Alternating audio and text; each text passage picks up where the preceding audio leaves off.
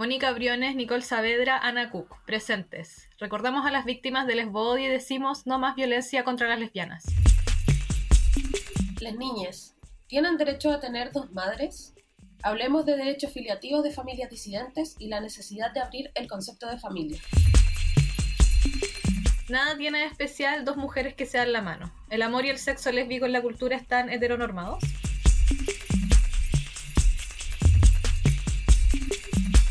Aborrecer al patriarcado es un trabajo duro. Y creemos que esta revolución la haremos regias o no será. Esto es Consejos de Belleza.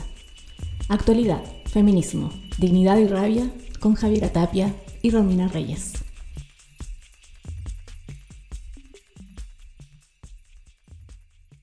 Hola, bienvenidos a Consejos de Belleza. ¿Cómo estás, Romina? ¿Cómo te ha tratado esta semana? Ay, terrible, Javi, porque me llegó la regla. Partí la semana con la regla, así que todo lo que dije en el capítulo anterior eh, se cumplió. Eh, no diré más porque ya hablamos de eso en nuestro capítulo anterior. Pero me llegó la regla, con eso te digo todo. Así estuvo mi semana. ¿Y la tuya qué tal? La mía dura, como la de todos, yo creo, eh, entre como las batallas personales que uno va teniendo en una situación como la que estamos mm. y también como que si estáis, no sé, eh, mínimamente al tanto de lo que está pasando como afuera de tu casa, me imagino que esa combinación hace que cuando te pregunten cómo estuvo tu semana, respondas como... Mm, mm, puta. Eh, ¿qué, qué, quieres que te diga? llego, llego al domingo muy cansada. Eso, eso voy a decir. Puta, pero aquí estamos, en consejos de belleza. Sí.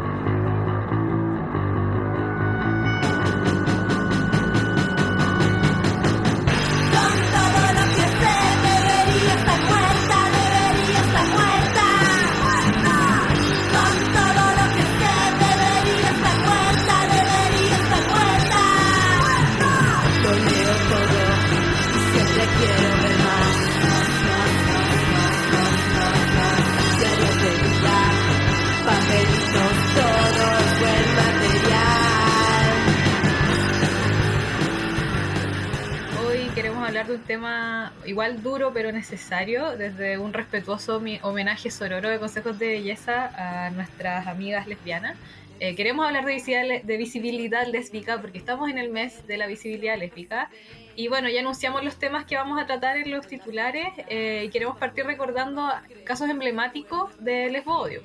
En particular, bueno, Mónica Briones, que eh, fue, es la primera víctima em, investigada, el caso eh, es parte como de una triste historia de las víctimas del lesbicidio, del lesbodio, y también Nicole Saavedra y Ana Cook como algunas de las más recientes, pero eh, bueno, tristemente no son las únicas. Eh, Tú mencionas a Mónica Briones como este primer caso de como una línea de tiempo que no debiera existir. Claro, claro porque su, su, muerte fue un crimen de lesbodio y, y, que en ese momento también movilizó. Yo me acuerdo que eh, hace años, hace muchos años, en el 2014, hablando con Rusitama, haciéndole una entrevista, eh, llegó a, a, una palabra y me contó la historia. Esa palabra era Ayukelén. Y buscando información sobre Ayukelén, me, me encontré como con más eh, información y que luego del crimen de Mónica Briones se formó la colectiva lesbo-feminista Yukelén, que significa la alegría de ser. Y cuando él me lo, me lo contó, eh, me decía como, eh, cuando me di cuenta de lo que significaba, quedé como para la cagada, porque estas locas estaban en dictadura, eran lesbianas, eran feministas, eran como el último escalafón de lo que le podía importar a la sociedad de ese momento, ¿cachai? Mm. Y aún así, ellas se denominaron a Yukelén en como, no puede ser que si estáis como en una hueá tan brígida, te ponía un nombre quizás más incendiario y no mm. la alegría de ser, ¿cachai? Y él me decía que con el tiempo eh, logró entender que cuando está todo tan como la mierda en todas partes, eh, algo como eso es como una herramienta más para poder enfrentar la realidad, como la alegría, ¿cachai? Sí. Y más que ser feliz porque te peguen o porque te violentan, es ser feliz a pesar de que te pasen cosas, como eh, él me decía en esa entrevista como que la felicidad es una tremenda herramienta de lucha. Sí. Y cuando tuve esa conversación con él y después me puse como a, a, leer más sobre Ayukelén, porque también es una historia que no tenemos a la mano, mm. eh, eh, una historia que, que, hemos tenido que buscar si es que nos interesa, ¿cachai? Y que por suerte eh, mujeres desde diferentes ámbitos lesbianas se han dedicado a documentar su, su historia también. Hemos podido acceder a ella. Y como que me quería detener en esta parte porque siento que la visibilidad lésbica está como completamente de la mano con, con esa definición, ¿cachai? Mm. Como la alegría de ser. Em, sí. Entonces, bueno, eso, quería decirlo. Estoy súper estoy súper de acuerdo, es súper lindo pensar en la, la, alegría como una bandera de lucha. Eh, me llego a preguntar si, si, para las lesbianas también el silencio es como una estrategia. O sea, eh, claro, hablamos de un grupo que está muy invisibilizado y esa invisibilización eh, llega a expresiones súper violentas y violencias que lo, terrible que tienen es que em, no son vistas como tales, eh, que las lesbianas en el fondo están súper solas institucionalmente. Quería recordar que Mónica Briones fue asesinada a golpes en una de las esquinas de Plaza Italia en 1984. Eh, y a la fecha no tenemos una normativa legal para investigar crímenes de lesbo odio. Sabemos que en Chile incluso la definición de femicidio es bastante pobre, entonces, bueno, ¿qué más decir? O sea, eh, para, para que tú, si es que eres una mujer y mueres, eh, o sea, te tiene que haber matado como un hombre y ojalá que hayas sido heterosexual, ¿cachai? Porque si no cumples como esos mínimos, ¿cachai? De ser una buena víctima, bueno, probablemente eh, no se hable mucho de ti o a nadie le, alarme tu muerte. Yo creo que eso, eso es lo que está detrás igual de, de hablar de visibilidad lésbica, de repetir estos nombres que nos importan a nosotras, que nos tienen que importar a las mujeres en general, porque las lesbianas son mujeres, o sea, también como eh, por eso también queremos hablar de esto, más, siempre está como esa duda de chuta, no nos queremos apropiar del discurso, qué sé yo, pero yo creo que esto va, más allá de eso, ¿cachai? O sea, tampoco podemos dejar a nuestras compañeras, a nuestras hermanas solas en estas luchas, pues, ¿cachai? Las víctimas del desbodio también son nuestras víctimas. Sí, y si lo llevo como a, como a una opinión muy personal, eh, que obviamente estoy de acuerdo con todo lo que dijiste, pero a mí las lesbianas me han enseñado mucho, ¿cachai? Mm. Como las lesbianas a mí me, me, me, me, enseñaron sobre feminismo con sus canciones, con sus películas. Eh, a mí las lesbianas son muy importantes. Entonces cuando decidimos hacer este capítulo sobre visibilidad lésbica, yo en algún momento dudé como, ya, pero que no se entienda como que yo estoy hablando como por una lesbiana, mm. como que no, como que para mí es como un homenaje, ¿cachai? A mm. que las compañeras lesbianas eh, como que merecen como, obviamente, como el apoyo de las mujeres cis mm. heterosexuales como yo, ¿cachai? Como, como, ¿por qué no? Si estamos, estamos unidas, ¿cachai? Hay violencias que nos cruzan, hay violencias que son diferentes eh, para cada una, pero estamos en la misma. Entonces, eh, cada vez que exista un momento en donde pueda homenajear a las compañeras lesbianas, como que obvio que voy a querer hacerlo, ¿cachai? Como honrar su historia. Sí. Para finalizar este, esta introducción, eh, como solo decir que eh, Rompiendo el Silencio, agrupación lesbo feminista, lleva un catastro histórico asesorado por la red chilena contra la violencia de mujeres asesinadas por orientación sexual. Hasta el momento cuentan siete casos. Eh, Mónica Briones, María Pía Castro, Grace Soto, Nicole Saavedra, Susana Sangüesa, Vanessa Gamboa y Carolina Trincado.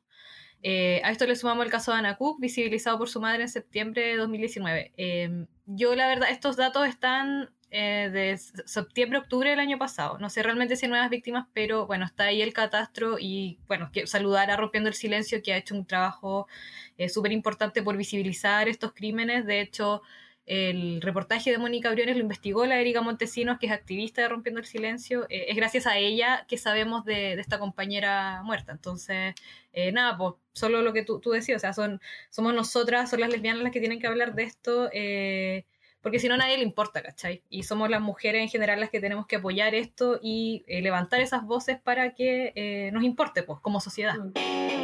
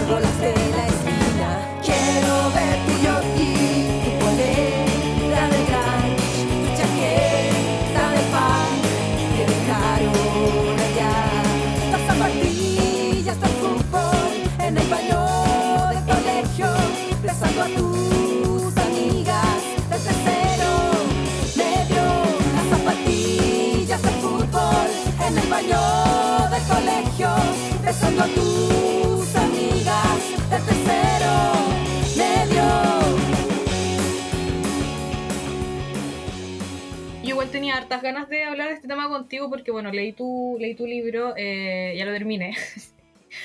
tenía una idea de pauta un poco golatra, te la voy a comentar después de, de que grabemos. Eh, no, pero eh, sé que, claro, tú hayas estado súper en esta, lo dijiste en el primer capítulo, hayas estado harto en la calle, hayas estado cercana, súper cercana al tema. Eh, estaba ahí en Chile cuando pasó, lo hablamos harto el primer capítulo, entonces, nada, pues quería recordar contigo desde tu perspectiva lo que fue el, caso de la Nicole. El caso de Nicole fue, se demoraron más de tres años como la justicia chilena se demoró más de tres años en encontrar al asesino de Nicole Saavedra. Eh, su nombre es Víctor Pulgar Vidal. Y cuando el 16 de octubre del año pasado supimos quién era el asesino de Nicole Saavedra por fin, después de que, como digo siempre, las lesbianas llenaran la plaza de Quillota, María Bahamonte no descansara hasta encontrar al culpable del asesinato de su prima. Eh, también supimos que él había violado a menores de edad antes de matar a Nicole. Y que también lo hizo después, porque mm. después de matar a Nicole, él seguía libre. Entonces, eh, eh, más allá de, eh, por un lado, lo luminoso, como decíamos en el primer capítulo, lo luminoso de esto era como ver la organización luego feminista en apoyo a la familia de Nicole. Eh, protestando, fueron más de tres años, ¿cachai? Como que no estamos hablando de, un periodo corto de tiempo. Eh, imagínate tres años luchando porque avance una investigación, eh, es súper desgastante para una familia, ¿cachai? Y siento, mirándolo como obviamente desde afuera, porque yo no, no pertenezco a una organización lesbofeminista, pero aún así como enterándome de lo que las chiquillas estaban haciendo, como que sentía que como que sin eso hubiese sido quizás, eh, sin ese apoyo y sin como esa energía hubiese sido quizás mucho más difícil para la familia de Nicole como poder resistir esto. Mm, ¿cachai? Eh, entonces como que eso igual me, me conmovía caleta. Mm. Como, y ese es como el lado como luminoso, ¿cachai? De, una historia que es horrorosa en el fondo, porque una vez más vemos que el sistema judicial en Chile no, no sirve de nada. Eh, para las mujeres y menos para las lesbianas, ¿cachai? Claro. Es que me acuerdo, eh, bueno, o sea, está el proceso ahí, lo digo como para que lo tengamos todas pendiente, todavía no hay sentencia de este violador, así que, bueno, las instituciones no podemos confiar en ella, así que hay que estar hasta el final pendientes eh, de que se haga justicia. Pero recuerdo como a fines de noviembre que, claro, o sea, las redes de la Asamblea Lesbo-Feminista, de varias lesbianas como famosas, decir, eh, o del ambiente, como que estaban estas fotos del ambiente. No, como activista lesbiana. Eh, esa, es la, esa, es la, forma de decirlo. Gracias, Javier.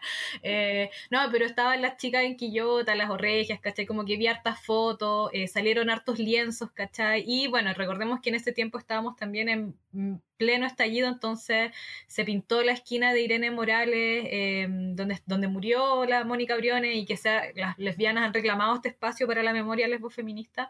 Eh, se pintaron el, nombre de Nicole Saavedra con el de Ana, con el de Mónica, entonces, eh, nada, pues está súper está súper viva, creo, esa, esa, esa lucha todavía.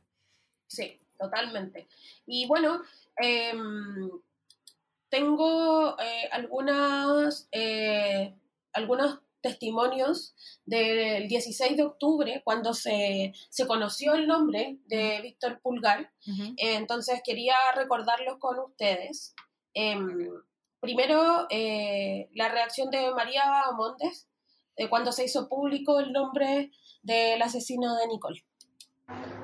Bueno, quiero contar que estamos muy contentas y agradecidas de que por fin encontraron al asesino de Nicole Saavedra que esta lucha la ganamos todas, todas las feministas y las lesbos feministas. Esta lucha es nuestra, porque gracias a todo lo que hemos hecho, hoy tenemos al asesino de Nicole. Tengo rabia de que no fuimos invitadas al punto de prensa. Si no es por un periodista, no me entero que hoy Fiscalía da la noticia. Es lamentable, pero en fin, la felicidad para nosotros es que nosotros lo logramos y Nicole Saavedra puede tener justicia. Lamentable que, que la encontraron tarde, porque hay otro caso de otra chica que fue violada después. Entonces es terrible que la justicia actúe así, pero bueno, hoy ya está el culpable, Nicole Saavedra, y solo pedimos que pague, que pague por todo el daño que causó a la familia y sobre todo a Nicole. Esa era María Bahamonde eh, con su reacción eh, cuando el 16 de octubre del 2019 se hizo conocido ya públicamente el nombre del asesino de Nicole Saavedra, eh, Víctor Pulgar. Mm. ¿Qué, qué, piensas de, Súper fuerte, súper fuerte escucharla, eh, me conmueve, me quedo con esto que dice, que esta lucha es nuestra, porque sí, o sea, la justicia está haciendo su pega nomás, ¿cachai? Tampoco hay que aplaudirlos por mover la raja, entonces nada, me quedo con eso. Oye, hablemos de Anna Cook.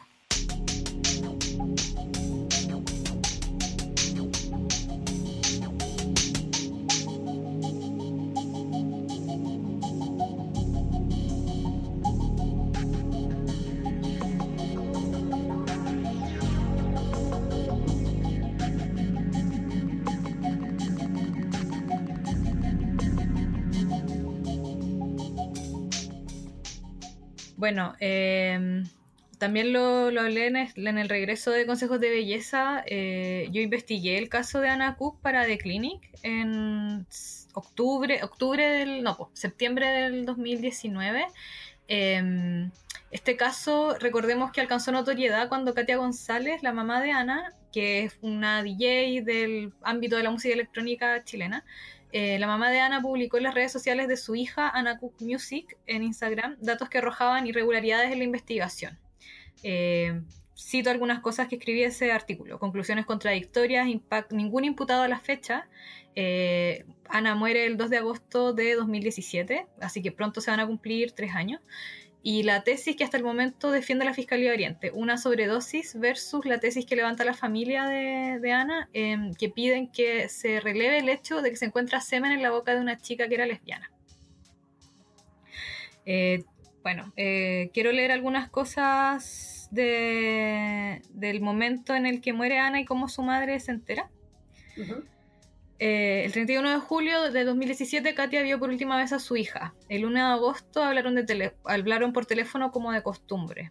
Em, me dijo que estaba en su casa con unos amigos, le estábamos pasando bien, chao, hablamos mañana, recuerda a Katia, quien volvió a llamarla la mañana siguiente. Ella estaba preocupada porque su hijo iba a tocar con un DJ que ella no conocía y una preocupación muy normal de madre, digamos.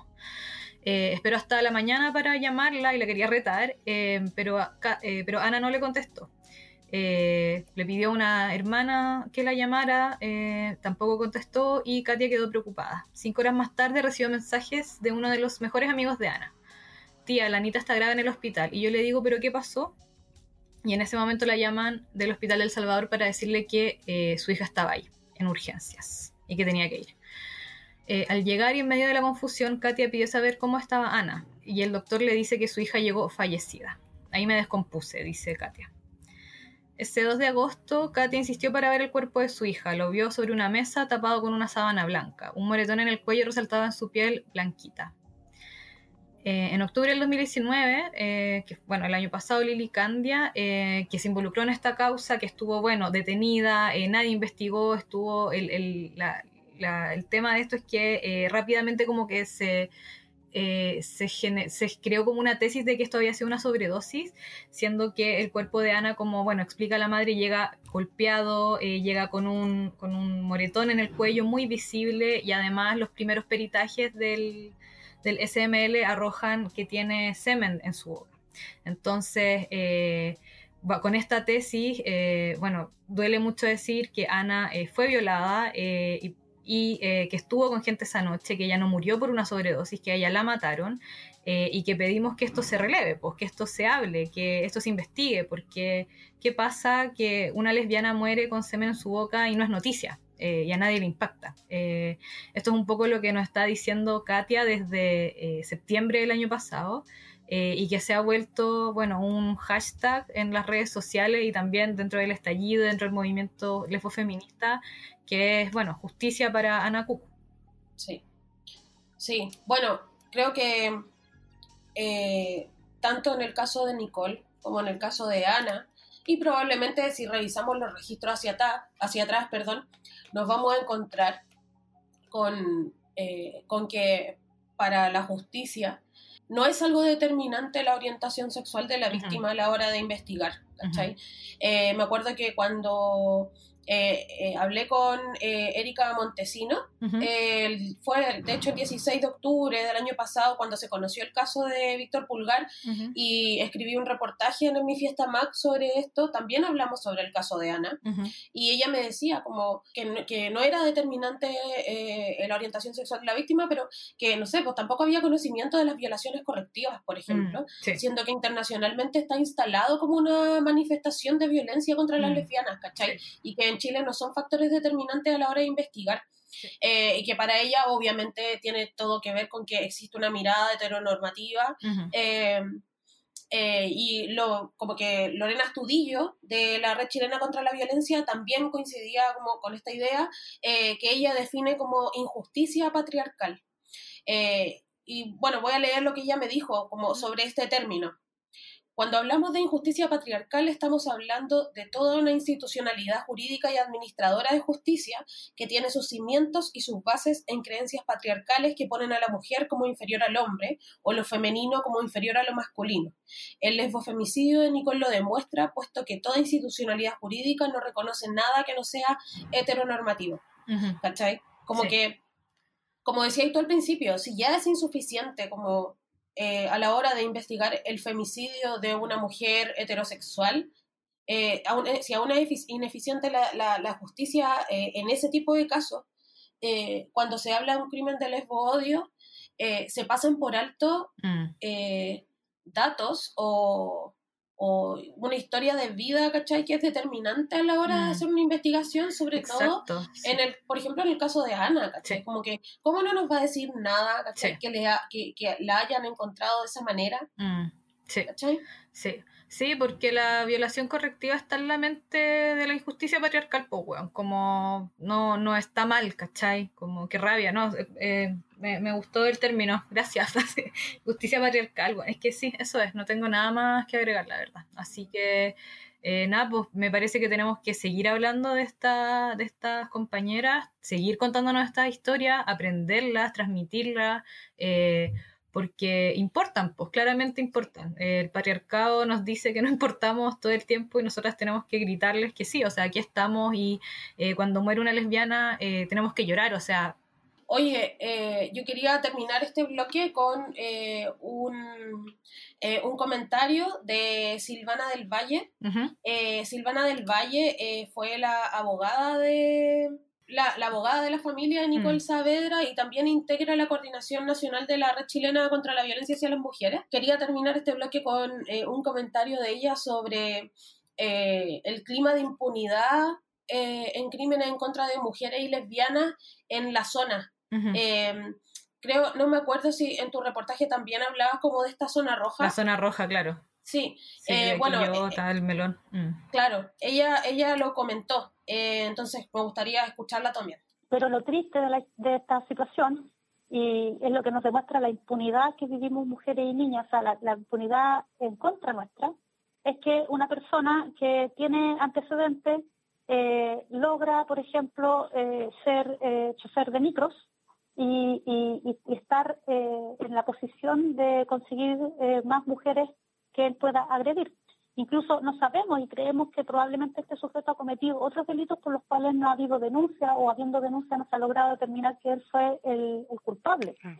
Entonces, es muy serio porque eh, nos demuestra que la desprotección en la que nos encontramos mujeres y niñas, y en este caso particular, además, las mujeres eh, lesbianas, las lesbianas em, de la zona, tienen el justo temor de verse ellas afectadas por situaciones parecidas por el estado de impunidad en que el Estado ha, puesto su situación, es decir, cómo la vida de ellas está en peligro constante porque eh, hay sujetos que son capaces de realizar este tipo de actos de odio en contra de ellas, que así lo califican ellas, sin que exista eh, una prevención ni tampoco una sanción suficiente eh, en los momentos oportunos.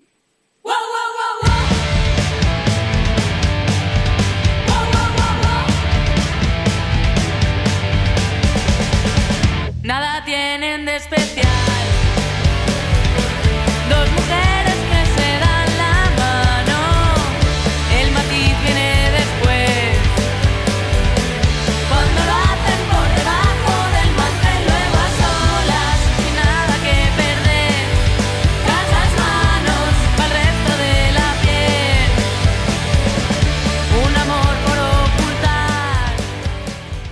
Derechos filiativos y familias disidentes. Las niñas tienen derecho a tener madres y padres.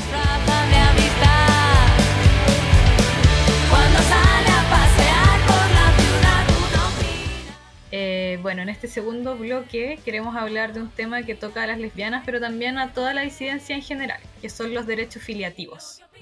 Eh, hubo un fallo hace poco que fue súper significativo para, para las lesbianas. Eh, Javi, por favor, Sí, cuéntanos. en junio, eh, el segundo juzgado de familia de Santiago reconoció a dos mujeres Ujú. eh, como madres de un niño de dos años y nueve meses y ordenó al registro civil inscribir en la partida de nacimiento de Atilio, Ujú, a- que tiene a dos mamás, ujú, Emma de Ramón y Gigliola de Villa- ujú. Perdón, me, me complica decir eh, palabras así.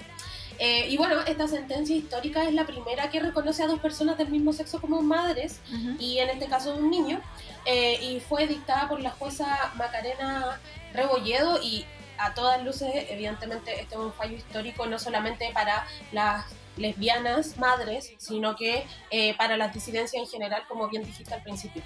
Sí, po. Eh, bueno, antes de entrar al tema, quiero presentar la cuña de Claudia Amigo. Ella es de Familia Familia. Familia Familia es una organización que junto a Visibles, a Rompiendo el Silencio, Corporación Humana, espero que no se me quede nadie en el tintero, sino de ahí lo retomo, eh, están presentando un proyecto en el Congreso para reconocer los derechos filiativos. Entonces ella se refiere un poco a qué, qué significa este fallo para, bueno, para esta lucha y para las lesbianas y las familias disidentes en general. El fallo del juzgado de familia que reconoce el derecho de Atilio de ser hijo de dos madres es un fallo histórico.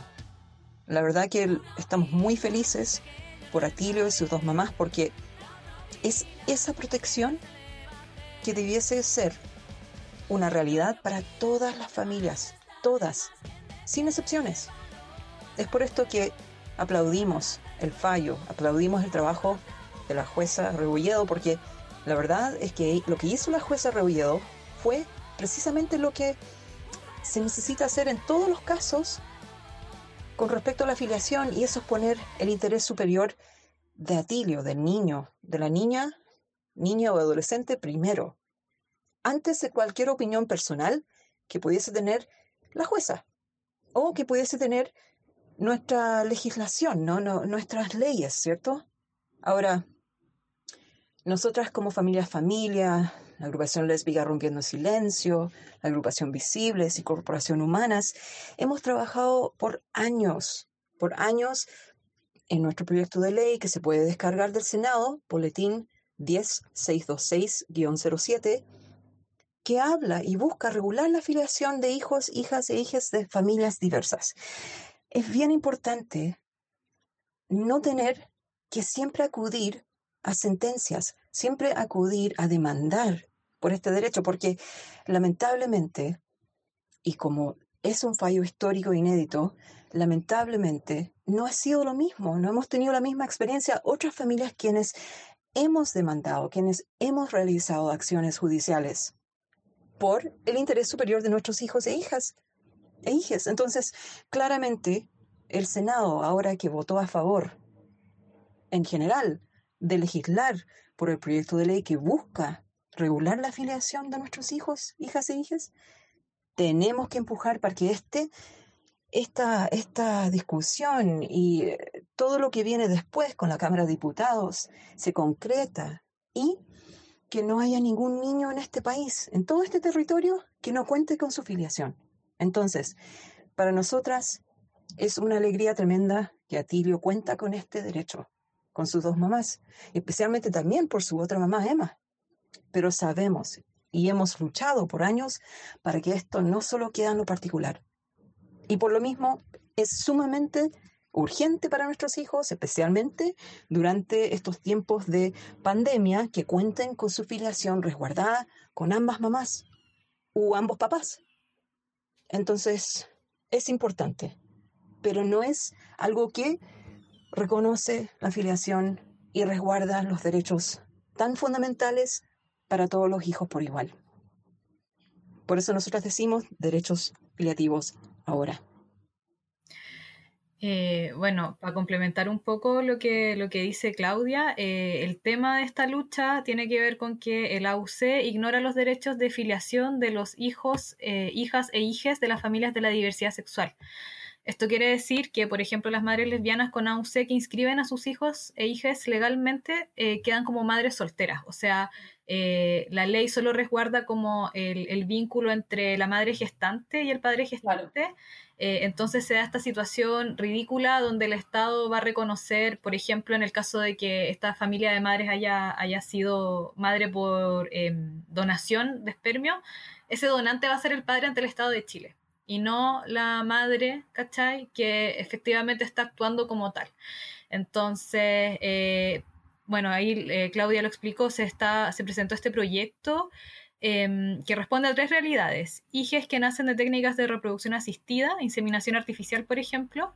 Eh, hijes de familias reconstituidas que no pueden ser reconocidos voluntariamente por sus madres o padres de crianza, eh, siempre y cuando no existe un reconocimiento anterior. Eh, y por último, eh, busca otorgar derecho de adopción a las parejas que hayan contraído AUC.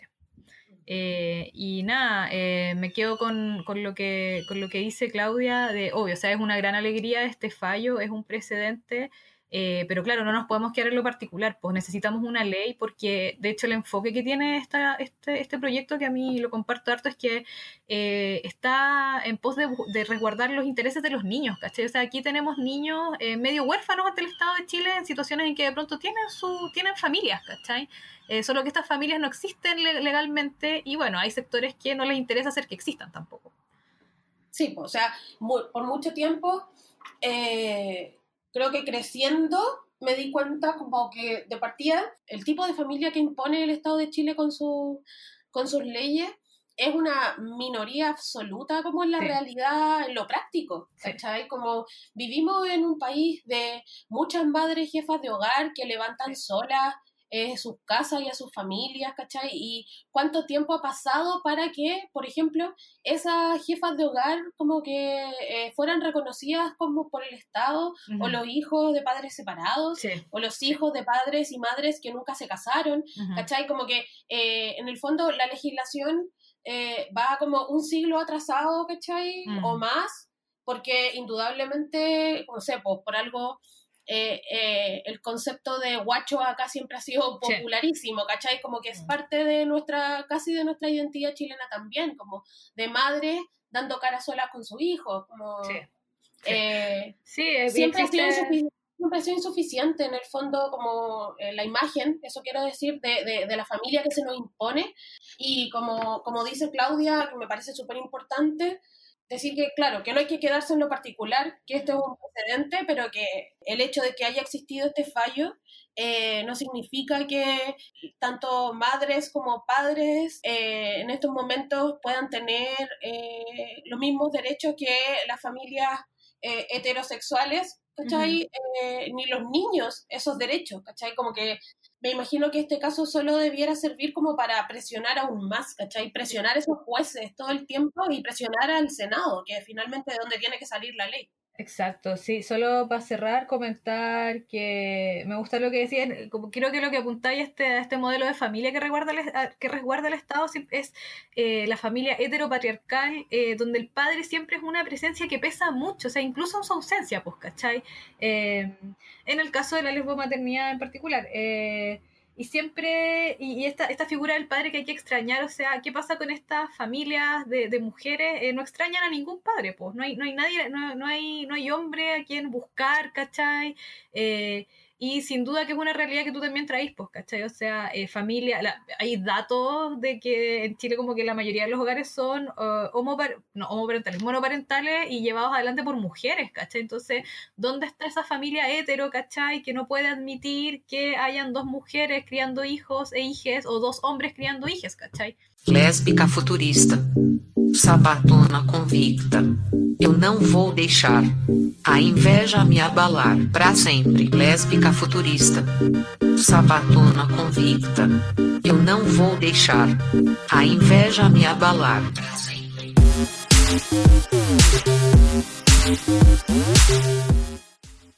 Bueno, y en el tercer bloque de este Consejo de Belleza dedicado a la visibilidad lésbica, em, quiero hablar de música y de películas realizadas, escritas, compuestas eh, por lesbianas, porque si algo me ha enseñado como todas estas décadas de consumo cultural es que muchas veces, sobre todo cuando era más chica, estaba al frente de quizás una historia en el cine eh, en donde se retrataba a dos mujeres que se enamoraban, pero era siempre desde una perspectiva de como de la fantasía lésbica de ese director o de ese guionista. Ujú. Entonces, bueno, como lo hemos hablado muchas veces, la cultura, el arte, la política, la historia, como que cualquier registro de la humanidad eh, en general siempre ha sido escrito por los hombres, ¿cachai? Claro. Entonces, la perspectiva que muchas veces a la que se podía llegar eh, sobre una historia lésbica era también bajo esa mirada, ¿cachai? Y porque quizás ahora es más fácil, pero hace 15 años eh, era mucho más difícil como quizás acceder a ver películas dirigidas por mujeres o lesbianas, ¿cachai? O mujeres lesbianas, porque no necesariamente una lesbiana es mujer, lo sabemos. Y, y con el tiempo fui descubriendo a artistas, ¿cachai? Que me entregaban su mirada de ser una lesbiana insertada en este mundo, que se saltaba por completo, obviamente, esa perspectiva hetero de la historia de dos mujeres que se enamoran, vista como desde casi desde su, desde su fantasía sexual, ¿cachai? Entonces quería hablar primero de música. Ya, bacán. Y quería partir con, yo creo que algo que, o un, un dúo que en el fondo nunca supimos, o yo al menos nunca supe si realmente era lesbiana, porque era como una construcción del pop ruso, eh, así como absoluta. Entonces, eh, pero da lo mismo.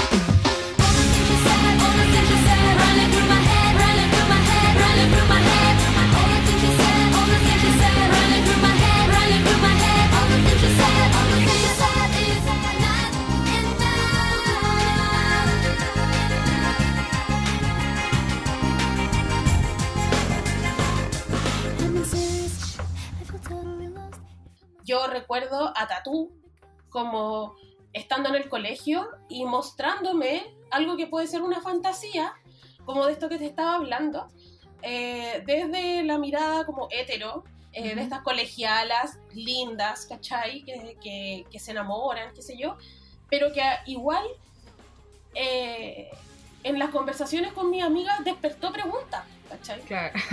Yo estando en el colegio, ¿cachai? Como- ¿Le puedo, ¿Le puedo dar un beso a mi amiga? Sí. amiga, ¿te puedo dar un beso? Claro, pero eh, y, y para hablar de tatú yo les quiero recomendar leer un texto que publicó Belén Roca en eh, esmifiestamac.com. Eh, lo publicó en el 2017 y se llama En la dirección correcta, tatú.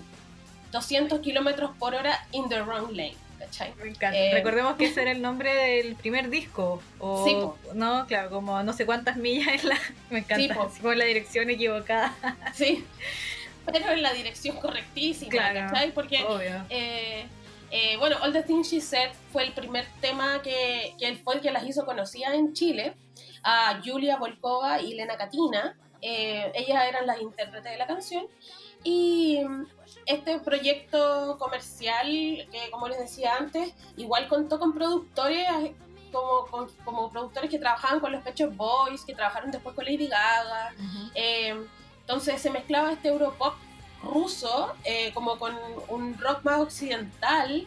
Entonces, no sé, pues podíais tener tu playlist Avril Lavigne, Evanescence y Tattoo, ¿cachai? Y Obvio. después, y después Placebo, ¿cachai? Porque Ay, sí. androginia me, me cabe, ¿cachai? Como, Ay, tocaste mi corazón de adolescente. sí, ¿cachai?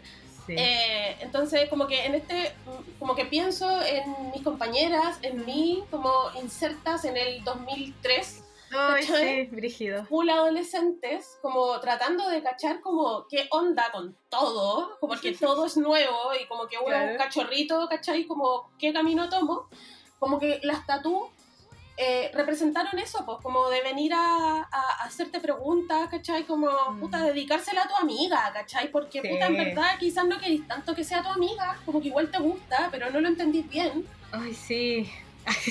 ¿cachai? Voy a llorar. Oye, quiero decir algo de las tatú.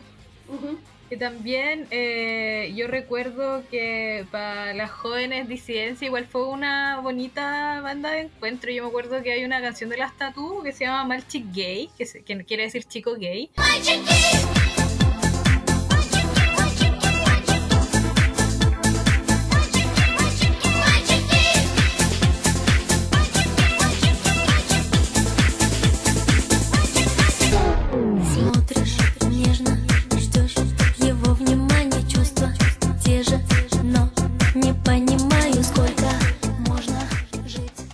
Y yo así a mis 14 años, pero rompía la pista del carrete en la casa con mi amigo gay de ese entonces, que estaba en el closet, por supuesto, yo igual, pero que o sea, como que siento que eh, cuando éramos chicas y chicos, eh, como que nuestra orientación sexual más allá de esta, obviamente estaba latente.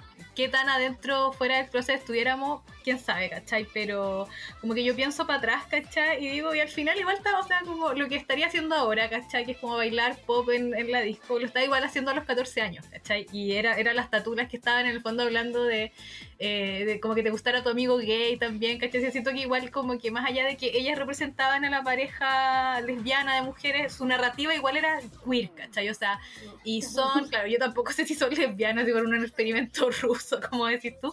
Eso, bueno, material para otro capítulo por sí solo. Pero puta, obvio que no, nos era, era bacán. Creo que es como lo que le debe pasar a las niñas chicas con Javier Amena hoy día. Qué bacán como que tu ídola pop o una de tus ídolas pop sea lesbiana y te esté presentando también esta otra forma de amor, pues, ¿cachai? Mm. Eh, solo lo hace más divertido, ¿cachai? Sí. Hay un, hay un, un párrafo que me parece maravilloso de este texto de Belén Roca y se los quiero leer. Después lo pueden buscar ustedes, se los vamos a dejar en el Instagram. Eh, dice, Not gonna get us. El venceremos de las lesbianas es claro al respecto. No nos atraparán aunque haya que arrancar a Siberia para poder ser felices. Show Me Love es un ruego por sacar a la superficie los complejos sentimientos que caracterizan a toda relación romántica, pero siempre considerando que las mensajeras de la plegaria son mujeres. Malchic Gay, chico gay, se explica por sí mismo. Sí. 30 Minutes profundiza en uno de los tópicos de All the Things She Said, la autoridad de los padres, a la vez que insiste en la huida como única posibilidad. Sin embargo, es el cover de How Soon Is Now el que inscribe realmente este disco en la historia de la música queer, estableciendo un puente generacional entre los hijos y herederos de nada en particular de los 80 y nosotros. Yo no tenía idea quién era Morrissey y afortunadamente pude enterarme gracias a esta reinterpretación. La Blondie, repleta cada vez que arman una fiesta viva Morrissey, le debe gran parte de dicha concurrencia a las Tatú.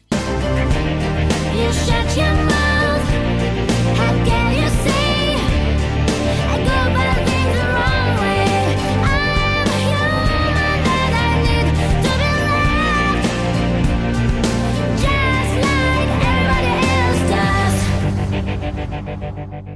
Y no puedo estar sino más de acuerdo. Amén. Amén, hermana.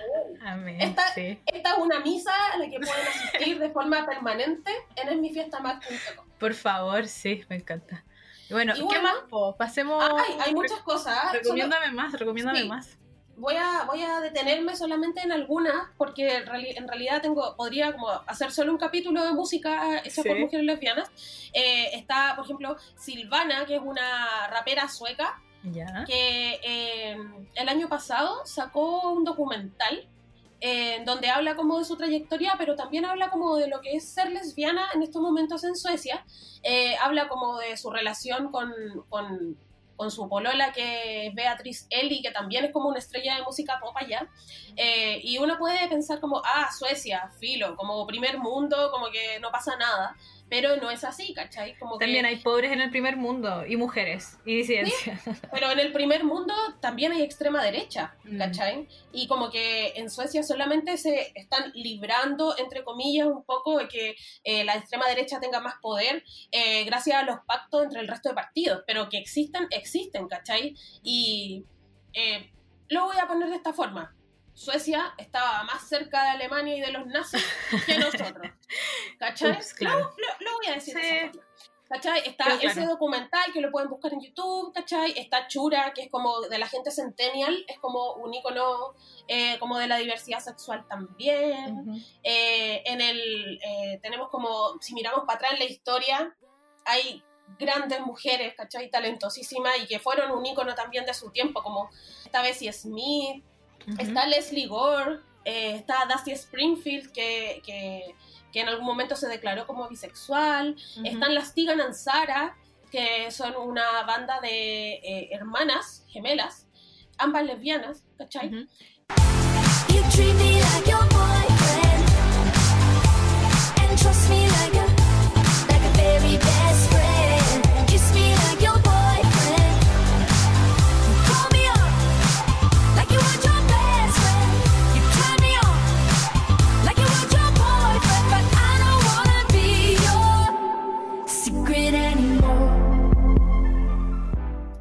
conversé con ella hace un par de años sobre música, las entrevisté como sobre su música, pero obviamente también hablamos sobre esto porque ellas también han sido activistas, ¿cachai? Como que de verdad son súper movidas eh, y representan como, como una figura a la que eh, muchas jóvenes como que toman en cuenta, ¿cachai? Y ellas son súper como expresivas al respecto, no es como que ni rehuyen al tema, ni es como, no, yo soy música y no soy activista, no, así, ellas son como el paquete completo.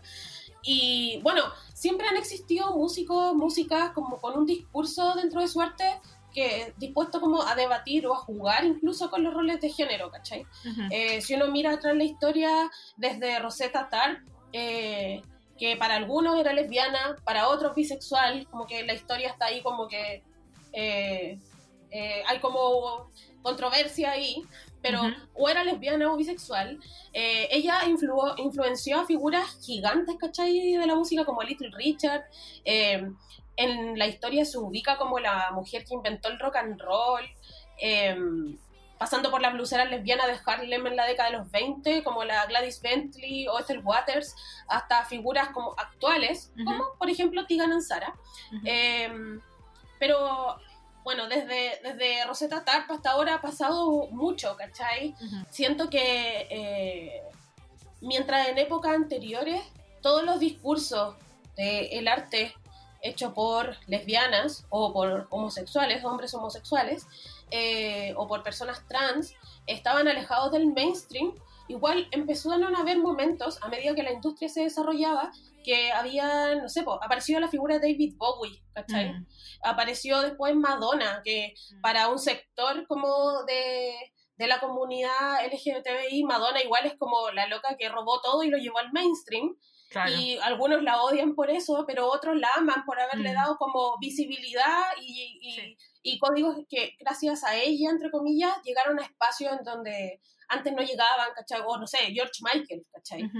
Y ahora como que estamos, siento que estamos viviendo un momento en que el mainstream de la música, entre comillas, acoge, pero en mi opinión, más que acoger, es como cooptar estos discursos eh, cada vez más rápido. Em, pueden haber muchas razones, pero creo que la, la- la más evidente es que estamos viviendo como en un loop constante ya. Eh, y se, hay un libro que se llama Retromanía de Simon Reynolds, en donde se habla como de este, de este loop, ¿cachai? Como cosas que eh, se actualizan por encima eh, y que hacen como eh, cada vez más digerible cualquier símbolo que en otro momento representara como una disidencia, nada más. Y bueno, esto es posible gracias a la globalización, a la segmentación de público, Internet.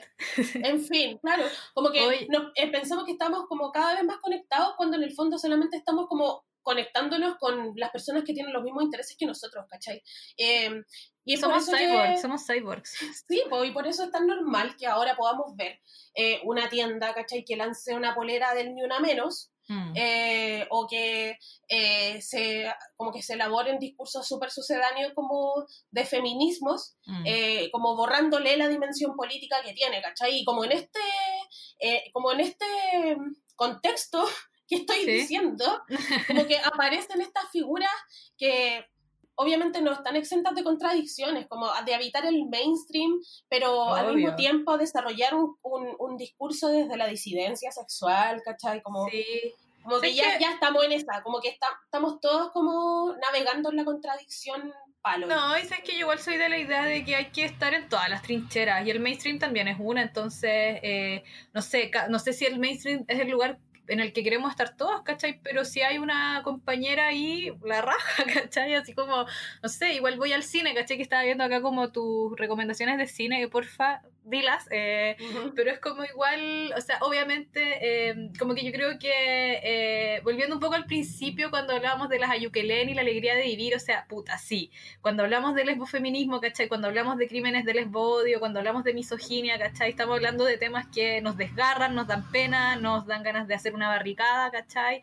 Pero también tenemos que tener el momento de celebrar, weón. También tenemos como que vernos en la pantalla, ¿cachai? Reconocernos. Eh, sabemos que la heterosexualidad obligatoria opera también desde la cultura, ¿cachai? O sea, levanta una piedra y hay mil series, mil películas, mil canciones que hablan de un hombre que ama a una mujer, ¿cachai? O de mujeres que como su única opción de amar son los hombres, ¿cachai? Entonces, chucha, o sea, es como lo que hablábamos al principio de las tatú.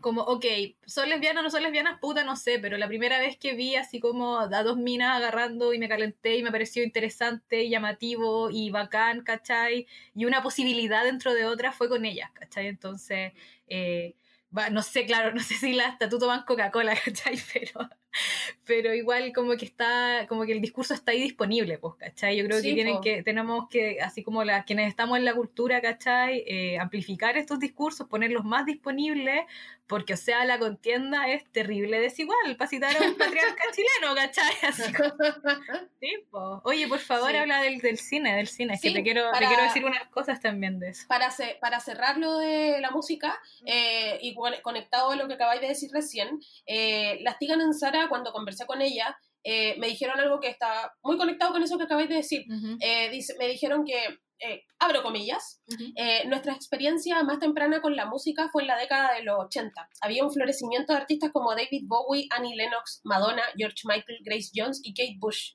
Todos ellos jugaban y manipulaban las expresiones de género y los deseos, tanto en su música como en su apariencia física.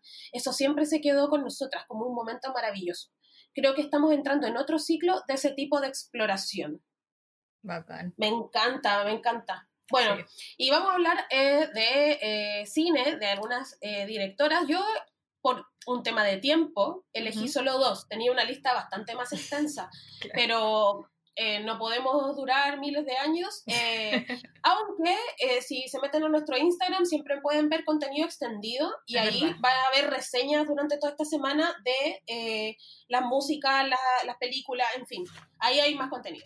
Eh, y también van a tener la playlist de este capítulo de, en Spotify de música. Yujú. Así que, sí. Eh, bueno, yo primero quiero hablar de Mariali Rivas. Partamos por casa. Partamos por casa.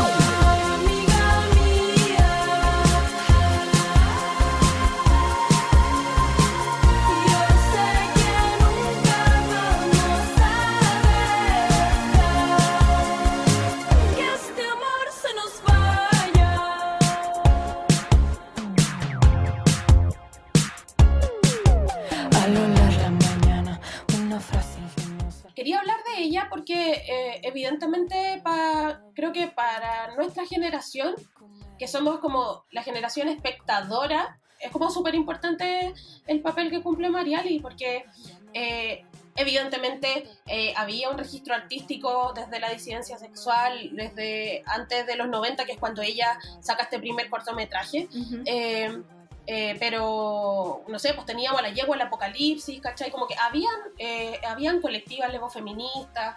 No es que esto naciera en los 90, sino que en, en dictadura también la cultura también resistía desde la disidencia sexual.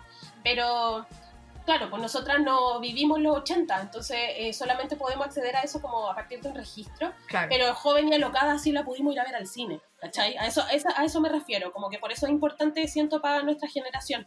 Y yo me pillé con una entrevista que le hicieron a Mariali en el 2010, Ujú. eh, en Open Edition, también se la vamos a dejar en el Instagram para que la revisen con detalle. Eh, y su, bueno, ella habla como de su primer proyecto, que fue un documental que se llamaba Desde Siempre, Y me encantó la respuesta que dio cuando le preguntan cómo surge la idea de ese documental.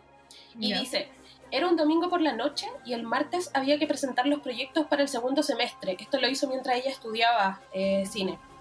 Yo estaba enrollada con mi propia sexualidad y soñé con el corto. Me desperté el lunes en la mañana y vi desfilar como en una bola de cristal la película entera.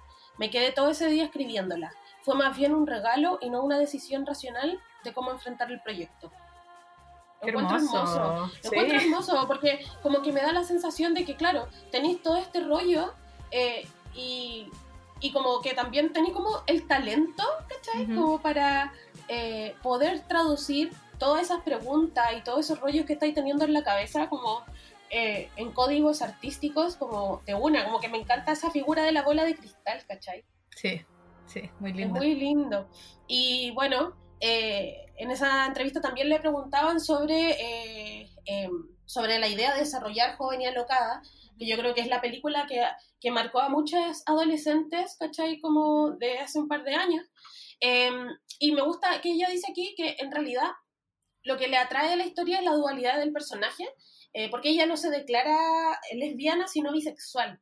Ujú. ¿cachai? Y que, eh, bueno, ella no es evangélica, pero ha sido criada en ese ambiente y le tiene miedo al infierno. eh, y escribe este blog súper sexual, eh, pero no la dejan salir de noche, por ejemplo, ¿cachai? Como que está ese conflicto constante, como una dualidad que tiene en todos los ámbitos de su vida. Y ahí dice, eso es lo que me interesó y es lo que quiero contar. Mucho más que la problemática de ser gay o no ser gay. Me interesa el tema de la sexualidad, de la sensualidad, pero Mm. desde la perspectiva del sexo en su totalidad. ¿Por qué me parece importante? Más Mm. allá de que te pueda gustar o no te pueda gustar joven y alocada, o, Claro. independientemente de los gustos, me parece importante desde la perspectiva de registrar un discurso. Y me, y me parece súper importante que ella diga que eh, como que la historia o lo, lo más importante para ella de la historia no se trataba si era gay, si era bisexual, si era lesbiana, y hablar sobre eso, sobre el ser lesbiana necesariamente o ser bisexual necesariamente, Sí. sino como todo lo que rodea las preguntas que un adolescente se puede hacer respecto a su propia sexualidad. Mm. ¿cachai? Porque ella lo estaba, la Marieli lo estaba relatando por fin desde su punto de vista, de una mujer lesbiana, ¿cachai? Sí. Hay otra entrevista en donde yo he leído y ella dice como, yo desde niña supe, tenía dos cosas claras, que era lesbiana y que quería hacer cine, ¿cachai? Entonces, para mí es súper importante como esa perspectiva, más allá de que la historia se trate de, sino como desde dónde las estás mirando, Sí, ¿cachai? sí, es bacán. Aparte, eh, estaba pensando en la película, eh, es como cine de la subjetividad también, como que tiene ese estilo súper marcado, que lo he visto mucho después, ¿cachai? Como de la cámara como en la espalda, ¿cachai? Como tra- tratando de ver el mundo desde esta, desde esta como adolescencia problemada y diversa, o sea, y disidente. Mm. Entonces, ¿no? Bacán. Oye, pero Sí. quería que habláramos de la, para terminar, de la Celine Siama, que ella es la directora de esta película Banda de Chicas. So.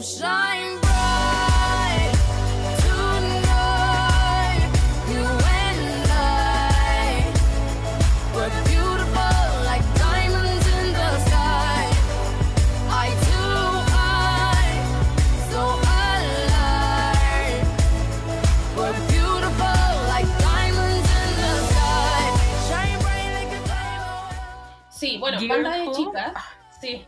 Me encanta. Bueno, banda de chicas eh, me hizo llorar tanto. De hecho, me acuerdo y me dan ganas de llorar así.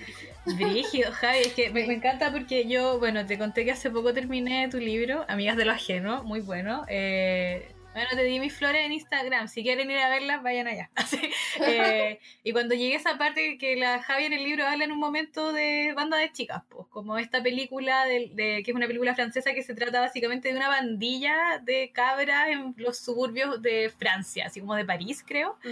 Eh, pero son así, perdón mi lenguaje, pero son como unas flights francesas, ¿cachai? Entonces como es muy divertida la película, pero también es muy emocionante, es como la vida de estas minas que son así como ladronas, que son choras, que se agarran a peleas con otras minas, eh, y, en, en contextos así como eh, igual... eh, bien precarios, ¿cachai? Pero de nuevo como con como yo creo que resaltando, vuelvo a lo mismo, como esta alegría, ¿cachai? Como creo que la película como que trata de mostrarte eso en el fondo, ¿cachai? sin negar como la, la dureza de la... mm, ¿Cómo se llama la, la protagonista? ¿Rosanne? Bueno, Eh, Mariem. Mariem, Mariem. Rosa, Mariem, claro, ¿cachai?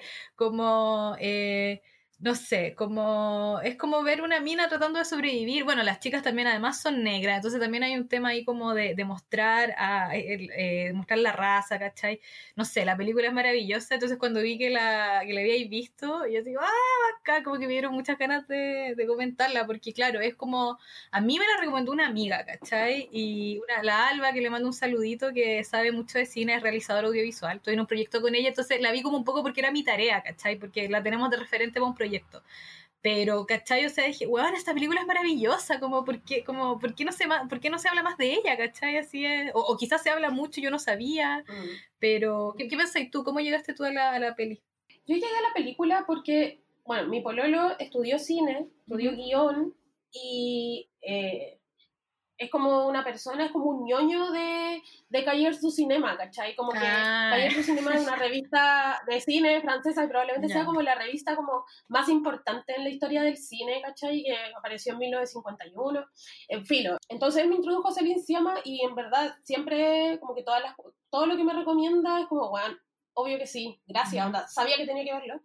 Eh, y hay una escena en particular que no la voy a spoilear de Van de Phil, eh, banda de chicas, eh, que aparece en el libro, la spoileé ahí, pero da lo mismo, eh, que es increíble. Yo cada, Sí. De hecho, yo a veces la busco en YouTube Ya. para verla y me- para llorar, ¿cachai? Onda, Es hermosa, es es hermosa, sí. Que las minas están, eh, bueno, son esta, esta bandilla y como que, eh, como que ro- roban y así tienen plata Sí. y se arriendan una pieza en un hotel bien fancy. Sí. Y, está, y se están se probando roban como... unos vestidos. Sí, se están probando los vestidos y de repente como que ponen... Bueno, y el, el tema es que estas minas se aman, ya, esa, esa es la película. Son estas cuatro chicas que se aman y, bueno, esa, esa relación que muestra la directora es preciosa, Sí. como cómo se quieren y cómo se pero, cuidan. pero lo así. bacán es como que se quieren en, también en la complejidad del Sí. contexto en el que viven, ¿cachai? Como que esa wea como que le otorga mucha profundidad también, no es como solo una película de amigas adolescentes que se quieren, sino como cómo van creciendo en el fondo en un contexto súper hostil Sí. y aunque incluso se pelean entre ellas, ¿cachai? O cualquier, cualquier cosa así como más ruda que suceda entre medio, como que al final igual siempre se terminan teniendo a ellas mismas. Sí, es muy bello y aparte, y son amigas, y ese es, la, ese es el tema, son amigas, entonces como que creo que es como es, ver la sororidad, ¿cachai? Así, esto es, así como esto, bueno, y en esta escena están en el hotel y es como un momento en que podemos ver en el fondo lo hermoso de esa amistad y suena eh, Diamonds de Rihanna y bueno, todas empiezan a cantarla y a bailarla y es, o sea, es precioso y es como lo que tú decías en el libro, pues que ahí Diamond se vuelve como un himno a, ese sentimiento, pues, a ese sentimiento sororo, entonces, sí, pues es, es bien...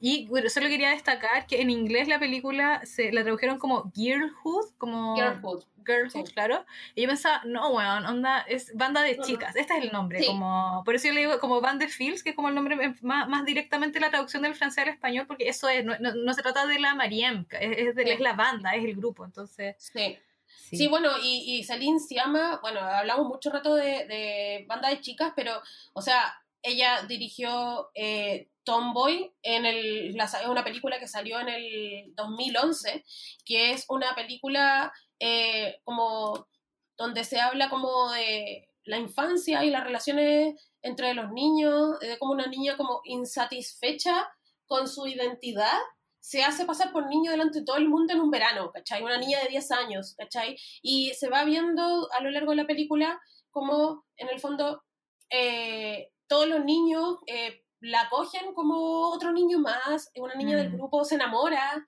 de Ujú. él, ¿cachai? Y, y, y se ve como esta nueva identidad, ¿cachai? Como que tiene una nueva vida durante todo el verano. Eh, y bueno, ahí cuando termina el verano y vuelve al colegio, se revelan ciertas cosas, ¿cachai? No, bacán. Eh, es bacán, como a mí me encanta el, el, el- el ojo que tiene Celine Sciamma para como retratar la, la adolescencia, la infancia, como, como, estos, eh, como estos procesos que te marcan, ¿cachai? Como que siento que cuando una ya es adulta, obvio que te siguen pasando cosas y una va aprendiendo, va cambiando, pero siento que esos cambios fundamentales de las primeras veces, de las cosas que haces realmente por primera vez y que te van a marcar para tu vida, aunque después todo vaya cambiando, se dan en esos periodos, ¿cachai? Mm. Y el ojo que tiene ella para retratar eso me encanta. Eh, y bueno, eh, el año pasado salió Retrato de una mujer en llamas, que también es dirigida por Celine Siama. Y bueno, pues, ¿qué decir, chiquillas? Véanla. Véanla, véanla. Sí, si, no las Eh, si no quedaron convencidas con Celine Sciamma, no hay nada que podamos ¿no? Y agregar. tam- y también lo que les quiero recomendar es buscar eh, las entrevistas que da ella cuando habla sobre sus películas. Es súper interesante como eh, los análisis que hace, como, eh, como el proceso, en el proceso de decidir qué va a hacer, ¿cachai? Y desde qué lugar lo va, lo va a realizar. Me parece muy interesante como, bueno, en general a mí me gusta mucho leer como los procesos creativos de las mujeres o cómo llegan a su a, a- a- desarrollar su obra Claro. y mm, por tiempo no vamos a hablar como de otras directoras que eso lo van a poder ver durante la semana en el Instagram pero Yes. se las quiero mencionar igual Eh, les quiero mencionar obviamente a Pepa San Martín chilena, eh, a Catherine Corsini, eh, a Arancha Echeverría, Echevarría, perdón, que hizo Carmen y Lola, eh, Alice Wu, eh, a Lisa Cholodenko, a Denise Akvan, em, ¿qué me falta? Bueno, a Erika Sánchez, que hizo. Panteres, que también, pucha, esa yo la vi, no sé si estará liberada, pero Panteras es un cortometraje que lo vi hace poquito en Filming y eh, me gustó mucho, como me gustó mucho la perspectiva de partida, como que no te entrega toda la información de una, como que tú vayas atando cabos eh, y todo el rato vais sintiendo si te estás equivocando o no, como en lo que vais pensando, ¿cachai? Sí. Eh, y muestra la relación de dos niñas adolescentes que van al colegio y hay un rollo como sobre la identidad, sobre la relación que tienen entre ellas dos, ¿cachai? Ujú. Cómo se, se comportan la una con la otra y vais dudando, como, ¿son amigas? ¿O son Mm. pololas? ¿O, Mm. ¿cachai? eh, Me encanta. Mi tipo de es- historias. Sí, eh, claro, tu tipo de historia, Me claramente. encanta. Y eh, me encantó este corto.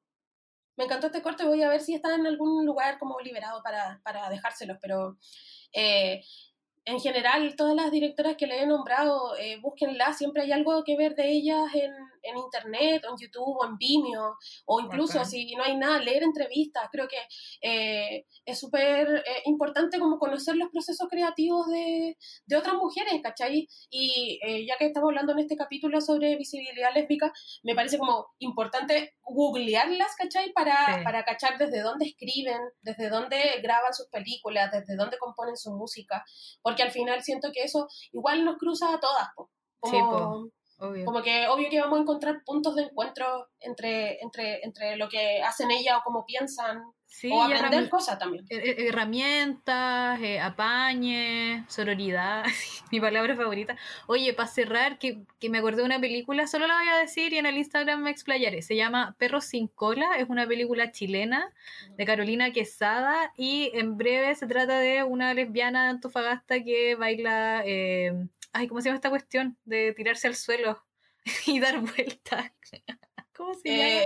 Eh, Eso, ya. eh, y nada, y es como que vive en los cerros de Antofagasta, su mejor amigo es gay, la chica que le gusta se va a casar, no sé. Eh, eh, véanla, eh, es una película, yo la vi el año pasado en un festival, esto es como...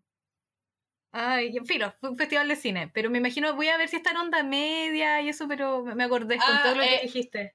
Se estrenó el año pasado en Sanfic. Eso, ahí la vi. La vi así como muy apostando, eh, pero la primera obra de una directora joven de Antofagasta, eh, entonces está, está buena también. Eh, ya, pues vamos cerrando el, este capítulo de visibilidad lésbica. Javi, ¿qué te parece? Ya. Yo me voy muy contenta Sí. ahora a ver algunas películas de las directoras que no acabo de, que acabo de nombrar y que no pudimos profundizar más. Em, y estoy muy contenta de haber hecho este capítulo como en homenaje a las amigas lesbianas. Sí, bueno, más lesbianas. Chile necesita más lesbianas. Sí. Voy a, voy a, va a ser mi consigna. Ya, pues, eh, bueno, recuerden que vamos a subir una playlist con la música del capítulo. Eh, va a estar disponible en el Spotify de Javiera José, mi compañera que aquí les comentó toda esta eh, directora y película. Y bueno, estamos en Instagram en consejosdebelleza.fm y todas las plataformas donde nos pueden escuchar están ahí mismo. Sí, sí. Eso, Javi, pues un gusto.